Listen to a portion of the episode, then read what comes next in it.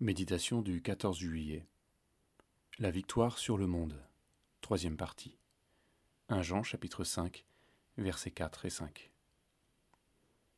Tout ce qui est né de Dieu triomphe du monde. Et la victoire qui triomphe du monde, c'est notre foi. Qui est celui qui triomphe du monde, sinon celui qui croit que Jésus est le Fils de Dieu? Jésus dit, je ne mettrai pas dehors celui qui vient à moi. Jean chapitre 6, verset 37.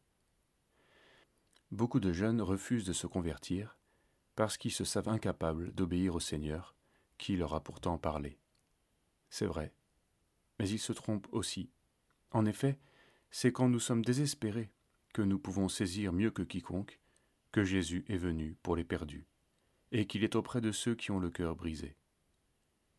Entendant son appel, nous pouvons demander à Jésus de venir habiter notre cœur et le lui demander autant de fois que nécessaire. Voici, je me tiens à la porte et je frappe. Si quelqu'un entend ma voix et ouvre la porte, j'entrerai chez lui, je souperai avec lui, et lui avec moi. Apocalypse 3, verset 20. Pour être vainqueur du monde, il faut naître de nouveau, recevoir une force qu'aucune mère n'a jamais pu donner.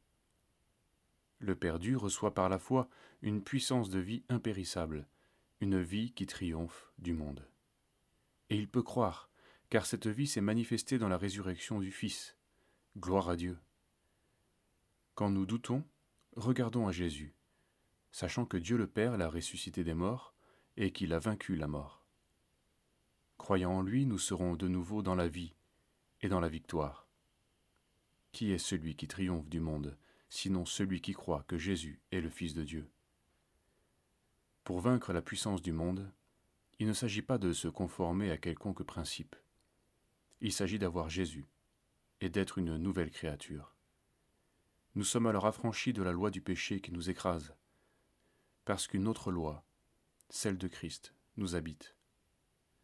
Ces choses sont les seules qui méritent vraiment d'être transmises aux jeunes. Elles permettent de ne pas donner seulement un corpus de doctrine et des articles de la foi, mais de donner avec eux les moyens de croire. Que cette victoire nous soit révélée, pour que nous puissions la communiquer. Voici les extraits d'un cantique. Tu connais mes luttes vaines pour triompher de mon cœur. Tu sais le poids de mes chaînes et ma secrète douleur. Que ta puissance infinie m'affranchisse du péché, et que par l'esprit de vie, du mal je sois détaché.